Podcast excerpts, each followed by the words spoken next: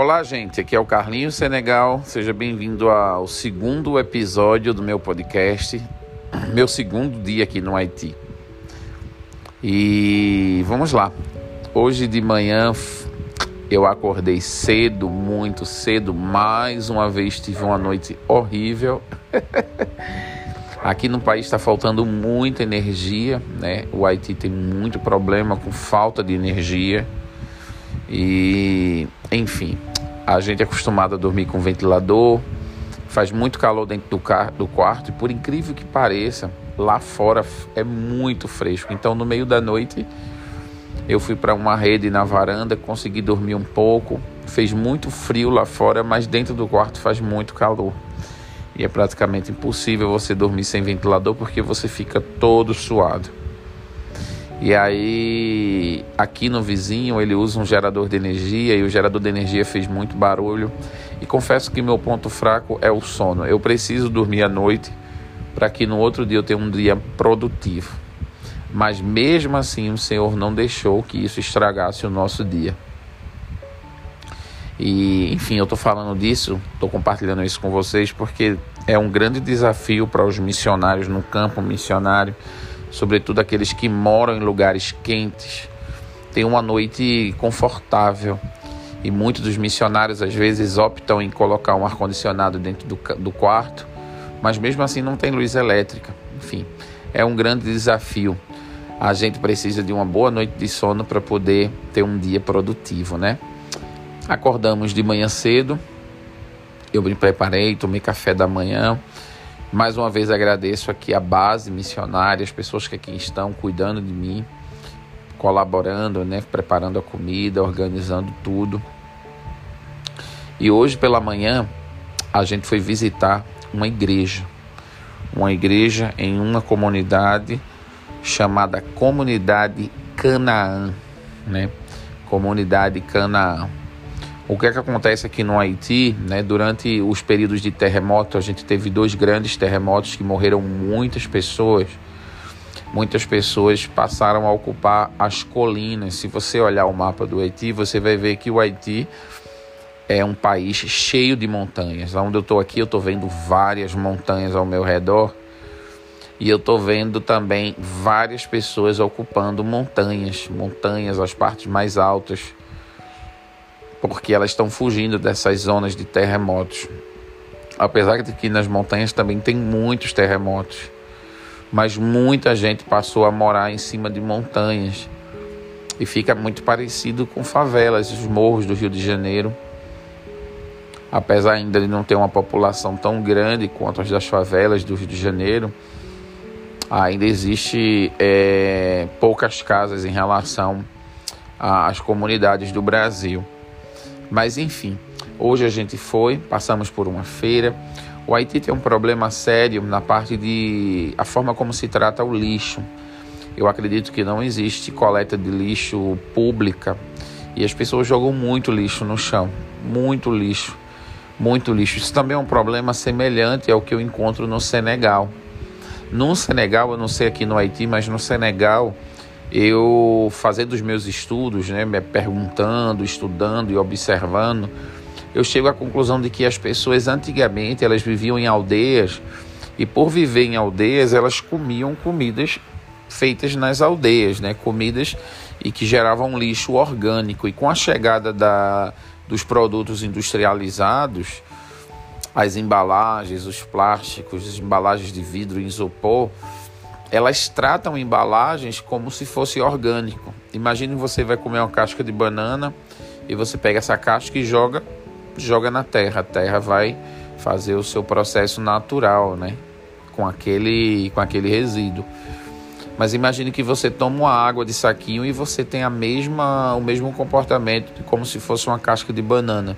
Enfim, no Senegal, através das minhas observações, eu cheguei à conclusão de que é, existe, chegou o mercado, chegou a industrialização do, dos produtos, mas não veio a conscientização de como se tratar o lixo. Então acredito que no Haiti isso é uma leitura muito superficial, mas acredito que a gente tenha esse mesmo desafio. Consequentemente, quando chove, tudo fica muito entupido. Consequentemente, consequentemente as pessoas adoecem mais. Mas enfim, o carro aqui da base é um carro muito alto, a gente conseguiu passar por dentro da água sem que afetasse o transporte. Foi muito legal porque dentro do carro as pessoas estão muito alegres, né? A gente tem o Abel, que é um, missionário da Guatemala, eu acredito. Me perdoe se eu errei a nacionalidade sua, Abel, se você estiver ouvindo esse podcast. Mas ele, ele fala espanhol, também com, com a família que me trouxe aqui, que é a Ana, o Elivelton, e também com a Lenilce, eu acho que é assim o nome dela. O nome dela não é tão é, comum, mas é uma pessoa maravilhosa, uma missionária brasileira também aqui da base, que tem nos tratado muito bem, uma pessoa muito especial. A gente estava dentro do carro feliz, alegre, indo para a igreja. E essa igreja ficava no topo de uma montanha. O carro subia muitas ladeiras, né? Muitas ladeiras. No meio do caminho a gente pegou um pastor, que é um dos líderes da igreja, um pastor bem velhinho. Ele já tem uma idade bem avançada, mas um homem muito ativo, que nos mostrou o caminho dessa igreja. Nos, nos mostrou a localização. E a gente subiu, subiu, subiu, subiu, chegando lá em cima a gente acabou chegando um pouquinho atrasado, mas na verdade a gente foi visitar. Uma das características que eu tenho visto aqui no Haiti muito forte é que as igrejas, praticamente todas que eu visitei, eu não estou dizendo que todas as igrejas ou denominações fa fazem isso, mas todas têm uma escola ligada à igreja. Existe uma instituição escola. E essa igreja que a gente visitou, ela tem uma escola. Uma coisa que eu, eu, eu percebi rapidamente é que, assim, é, é um lugar muito simples, para não dizer pobre, mas muito simples. Mas tudo estava muito organizado, tudo estava tudo era muito era feito com muito amor, com muito cuidado. Era eu percebia muito carinho, muito zelo né? Ao entrar na igreja, a gente entrou pelo portão da escola. A escola era uma escola de zinco, uma escola com portas de madeira, de madeiras de compensado, chão de terra batida, cadeiras de madeira de construção, mas tudo feito com muito amor. E é interessante porque nas minhas aulas de captação de, captação de recursos, gestão de projeto, eu sempre faço, falo, né? É importante você fazer muito com pouco. E essa igreja deu um exemplo muito, muito legal de como fazer muito com pouco. Eu visitei as salas, eles aproveitam as salas das escolas para fazer salinhas de escola dominical.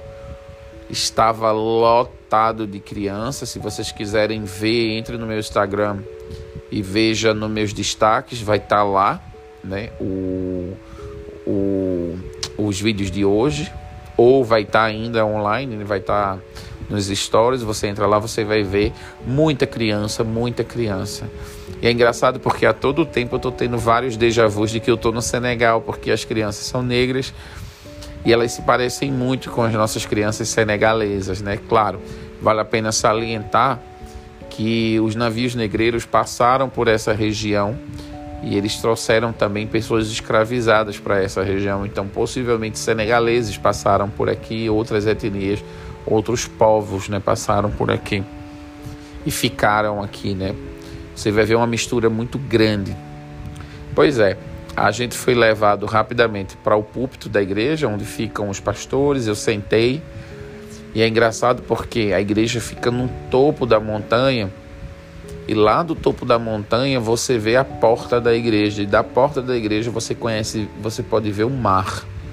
E é uma das imagens mais bonitas que eu já vi na vida, porque eu nunca vi da porta da igreja normalmente você vê a rua e os carros passando, e daqui não, você vê o mar do Caribe.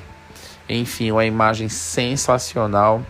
Eu poderia falar tentar falar para vocês, descrever, mas eu não conseguiria descrever com tantos detalhes, porque realmente precisaria estar tá lá para poder ver o que eu vi. Muito bonito, a gente foi bem recebido. Eles apresentaram duas crianças que acabaram de chegar na igreja, a gente orou, eu fui convidado para orar pelas crianças. É engraçado porque aqui a língua oficial é a língua francesa, apesar de todo mundo falar o crioulo que é uma, uma mistura da língua francesa com línguas étnicas. eu consigo me comunicar e pregar em francês. E isso é uma das vantagens de se falar algumas línguas, porque você chega no lugar e você consegue se comunicar com as pessoas. Você não fica totalmente perdido. Apesar de eu entender um pouco de crioulo, porque tem língua francesa dentro. Orei em francês, agradeci, me apresentei, né? Pela manhã eu não preguei, foi só uma visita. E aí eu trouxe meus equipamentos de filmagem, trouxe um drone, subi o drone, fiz algumas imagens da escola para fazer uma doação para o pastor, para que ele pudesse estar tá usando essas imagens para apresentar o projeto dele, para angariar mais recursos para construir a escola. Mas uma das coisas que me marcou de fato nesse projeto que eu visitei hoje pela manhã foi a organização. Tudo era muito simples, porém muito organizado. Você via amor naquilo que estava sendo feito, e isso era muito interessante. Muitas das vezes eu visito projetos e eu não vejo amor, não vejo organização. Tá, a gente saiu de lá, desse projeto, e a gente foi convidado para almoçar na, na, em outra igreja, em outro projeto social, igreja e escola também. Chegando nesse projeto social, um outro pastor apresentou para a gente também uma escola, uma escola e uma igreja. Mas já eram quase meio-dia e eu entrei nessa igreja, a igreja estava fechada, tudo organizado, e eu perguntei: por que essa igreja está fechada? Aí ele disse: Ah, porque as pessoas já foram embora. A escola dominical aqui começa às 5 e meia da manhã. Eu me assustei porque eu disse: Meu Deus, eu nunca vi isso. Às 5 e meia da manhã. No Brasil as pessoas se queixam porque tudo começa às 9 horas, 10 horas, as pessoas ainda chegam atrasadas. Ele disse não, começa às 5 e meia da manhã, ficam 5 e meia, 6 e meia, 7 e meia, 8 e meia, 9 e meia. São quase 4 horas de escola dominical. E aí, às 9 e meia elas vão embora, elas têm o resto da manhã e do dia, do domingo, para poder fazer o que quiser. É interessante isso, né? Porque normalmente a gente já chega atrasado no Brasil ou reclama do horário da nossa escola dominical. Então fica aí uma história para você repensar se você tem falado da sua igreja, do horário da sua igreja. Ele mostrou a escola. É engraçado porque já nessa escola, apesar de ser uma escola bem cuidada, ser uma escola que faz o possível para fornecer educação para a comunidade, mas eu não vi tanto zelo como eu vi na outra igreja. Eu não vi algumas coisas caídas, algumas coisas que poderiam ser feitas sem dinheiro e não são feitas. E aí fica muito fica fica aí uma dica para você que quer levantar recursos para projeto social, que quer deixar uma boa impressão, faça o que você pode fazer com o que você tem. Isso é muito importante, sobretudo para quem quer investir no seu projeto. A gente olhou a escola, conheceu a escola, estava um pouco desorganizado, eu confesso, eu, eu olho muito para isso, porque eu sou uma pessoa muito organizada. Ele colocou a gente dentro de uma sala e ele ofereceu um almoço para a gente. E é engraçado porque os almoços chegaram em marmitas, eram cinco marmitas. E como eu disse que eu tinha alguns déjà vus em relação ao Haiti e ao Senegal, eu sempre imagino que vai chegar aquela panela grande, o bol, e todo mundo vai comer junto. Mas ninguém come junto, cada um come no seu prato, da forma individual. A gente comeu uma comida haitiana deliciosa eu acho que se chama é, Sararulê, Frerulê. Eu esqueci o nome, eu confesso, mas é um arroz com um molho de ervilha, com pimenta, com camarão, com frango assado. Gente, era uma comida tão boa que eles trouxeram uma marmita a mais Alguém faltou, eu acredito, e a gente comeu a mamita que veio a mais. e é muito legal porque normalmente os nativos adoram quando a gente come a comida né, local com muito carinho e tal. Mas eu juro para você, eu não comi para satisfazer ninguém, não. Eu comi porque eu adorei comer aquele prato. E eu também tenho um paladar muito aberto para novas experiências. A gente comeu e naquele momento foi muito interessante porque eu comecei a falar do Senegal e da forma como as pessoas comem no Senegal. E eles acharam muito interessante, né? E eu disse que a gente comia junto. disse que o senegalês normalmente não conversa na hora de comer e a gente estava conversando, eu explicando as diferenças culturais. E é engraçado porque tinham algumas pessoas, alguns haitianos dentro da sala e eu disse: olha só, as semelhanças são tão grandes do Haiti com o Senegal que eu, eu olhando para você, às vezes eu tenho vontade de falar a língua senegalesa. Ele fez é mesmo, disse é, porque você parece alguém do Senegal. E eu comecei a dizer quais, quais eram as semelhanças, é, o biotipo dele em relação a alguma etnia no Senegal. Ele disse: Eu pareço com o que no Senegal? Eu disse: Você parece com os povos Pulis, que são os povos negros de peles mais claras no Senegal. E aí uma menina saiu lá de dentro e disse: Eu me pareço com o quê? Eu disse: Você parece com Tukulor, que é um, é um povo do Senegal que vive no norte do Senegal. Eles têm a pele bem vermelha. E eu disse: Você parece com ela. Ela ficou muito feliz em saber né, da origem dela, da possível origem. Claro que eu não estava fazendo nenhum teste genético, era só. É, eu estava só chutando, dizendo que parecia, porque eu conheço muita gente, muitos povos lá no oeste da África. E o, o, o pastor o velhinho que tinha nos levado até lá, ele disse eu, eu disse, você parece com os Sereste, que é o meu povo né? É o povo mais negro daquela região. E eu disse, você parece muito. Eles ficaram tão alegres em saber que é, que alguém conhecia a origem, estava falando um pouco da origem deles, das características, de coisas interessantes. É, eu vejo muito o povo haitiano ainda olhando para os Estados Unidos, olhando para os franceses, né? E acaba que esse conflito que a colonização deixa essas marcas coloniais de que as referências são brancas, as referências são ainda de países que colonizaram, que exploraram, acaba com que eles se tornem um pouco confusos em relação às suas raízes. E eu estava falando exatamente sobre as raízes africanas. Então foi um momento muito legal, porque eu estava falando de coisas interessantes, eles acabaram me perguntando, me enchendo de perguntas enquanto a gente comia, enquanto a gente saboreava aquele prato delicioso. Logo depois a gente terminou de comer, a gente orou né, pela igreja, a gente orou pelo trabalho missionário, abençoando aquele trabalho missionário. Eu fiz algumas fotografias, eu fiz algumas perguntas sobre orçamento. Eles têm um projeto de nutrição muito organizado. Gente, independente do que eu falei aqui, as pessoas fazem muita coisa com pouco ou com quase nada. A escola tem mais de 300 alunos, é muita gente. Imagina aquele lugar que é bem apertadinho para a quantidade de pessoas. De fato, Deus está fazendo um milagre nesse lugar através desses obreiros. A gente saiu dali, entrou no carro e a gente foi deixar o pastor na casa dele, o pastor haitiano, aquele velhinho que eu falei para vocês, na casa dele. E a gente deixou e veio para casa. Chegando em casa, graças a Deus, a gente tomou um banho, a gente dormiu um pouco. E eu tenho que dormir à tarde porque eu estou aqui com vocês, já são 22 horas e 28 minutos e mais ou menos meia-noite a bateria acaba. E o ventilador desliga, eu não consigo mais dormir. E eu dormi à tarde, graças a Deus, e hoje às 5 horas da tarde a gente tinha um convite para pregar em uma igreja, onde eu ia ministrar nessa igreja. Então a gente foi para esse convite. Foi muito engraçado porque mais uma igreja, mais um pastor, mais uma escola. E quando a gente chega na igreja, logo na porta eu vejo um gerador de energia movido a gasolina.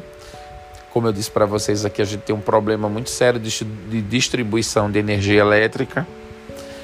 E a gente entra na igreja, mais uma vez, uma igreja, um galpão, muito simples, mas muito bem organizada, as pessoas muito bem organizadas, todo mundo muito bonito, louvando a Deus com muita simplicidade, mas com muita fé e com muito amor pelo que faz.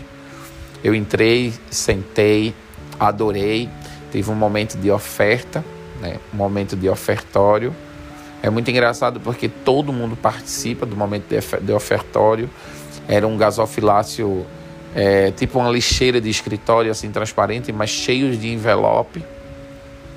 Enfim, o pastor Elivelton, né, que é o responsável pelas igrejas aqui, deu uma palavra e ele me chamou para pregar. A palavra que Deus havia me dado hoje era a palavra que se encontra no livro de Marcos, capítulo 10, do versículo 36 ao 54, que conta a história de um homem cego, de um homem de um mendigo cego chamado Bartimeu, que era filho de um homem chamado Timeu. Ele estava à beira do caminho quando Jesus passou e, e ele grita: Jesus, filho de Davi, tem compaixão de mim. E eu expliquei para eles que quando, quando esse homem diz filho de Davi, significa que ele conhece as profecias, ele conhece a história de Jesus, ele sabe quem é Jesus. E é engraçado porque esse homem era mendigo e era cego. E eu imagino que a gente que tem dificuldades, né, tem alguma limitação, a gente muitas das vezes não consegue conversar com Deus ou não alcança alguma coisa que a gente quer alcançar porque a gente se apoia nas nossas limitações. Porque a gente diz, não, eu sou cego, eu sou isso, eu sou aquilo, eu tenho uma limitação, eu tenho uma coisa ou outra. Mas aquele homem, apesar das suas limitações, ele usava o que ele tinha, que era a voz. E quando ele grita Jesus, filho de Davi, algumas pessoas dizem para ele: cala a boca, não, não perturba Jesus. E ele grita ainda mais alto: Jesus, filho de Davi, tem compaixão de mim. E aí vem essa questão, porque muitas das vezes a gente é desencorajado por pessoas, por amigos, diante de alguém que a gente sabe que pode resolver o nosso problema, diante de alguma decisão que a gente pode tomar que pode resolver o nosso problema. E esse homem ele dá um show para a gente de resiliência, de coragem. Ele continua gritando, filho de Davi, até que Jesus escuta ele. E Jesus diz: manda buscar esse homem. E naquele momento, não sei qual é bem o versículo, mas ele diz assim um texto: E aquele homem lançando a sua capa vai se encontrar com Jesus. E aí eu disse para eles: Olha só, existe um homem que pede para falar com Jesus e um Jesus que pede para falar com esse homem. E esse homem lança a capa. A capa poderia ser a sua roupa de mendigo, a sua, os seus papelões, algo que ele utilizava enquanto era cego, mas a Bíblia diz que ele lança. E ele lança fora porque ele está diante da solução dos problemas, ele está diante daquele que pode curar ele. E muitas das vezes a gente não consegue um milagre na nossa vida porque a gente está diante de Deus, mas a gente não acredita que Deus pode curar a gente. E a gente não lança fora o nosso medo, as nossas angústias, os nossos pequenos pecados, aquilo que pode de fato prejudicar a nossa vida. E esse homem lança.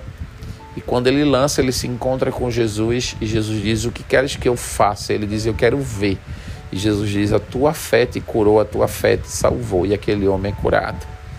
Trouxe essa palavra para a igreja e a igreja veio até a frente a gente orou por pessoas que tinham possíveis problemas, a gente orou por libertação, por perdão do pecado, para que Deus pudesse estar ministrando cura na vida daquelas pessoas. Pessoas de fato lançaram a capa. Cerca de 20 a 25 pessoas estavam ali, a gente orou e terminamos com um louvor que diz que nós não somos mais escravos do medo, nós somos filhos de Deus. O culto acabou, a gente recebeu a bênção e naquele momento foi muito interessante porque as pessoas começaram a organizar as cadeiras, eu não estava entendendo. Até que o pastor disse: não, a gente está organizando as cadeiras porque amanhã vai ter aula e a igreja se transforma em escola.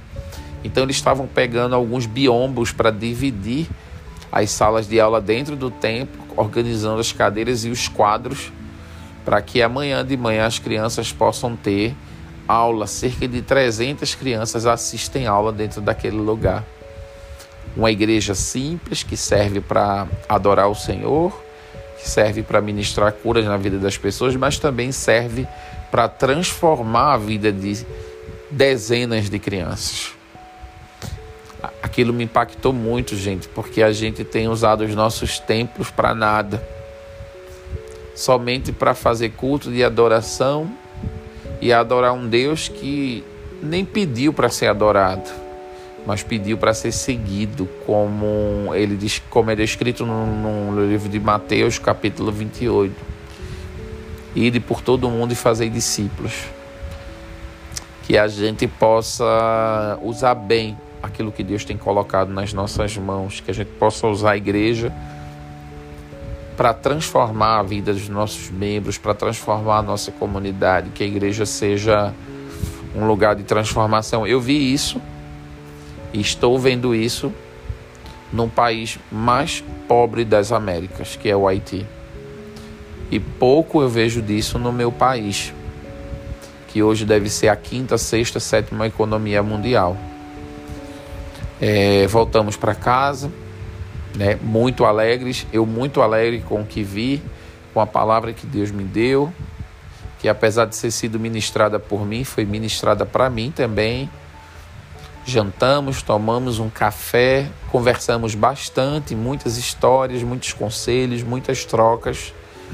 E agora eu estou aqui deitado no meu colchão, no chão, com o ventilador em cima de mim, aproveitando os últimos segundos de ventilador e vou aproveitar para pegar no sono, porque aqui já são 10 horas e 36 minutos. Espero que vocês tenham gostado desse podcast. Espero que vocês tenham gostado das histórias de hoje. E amanhã tem mais. Se você ouviu, eu peço que você compartilhe para que mais pessoas tenham acesso a esse conteúdo. Deixa teu like, segue o podcast pra, e compartilha nos teus stories para que mais pessoas possam estar ouvindo esse tempo que eu estou vivendo aqui no, no Haiti, que seja edificante para você e sua família. Que Deus abençoe vocês e até a próxima.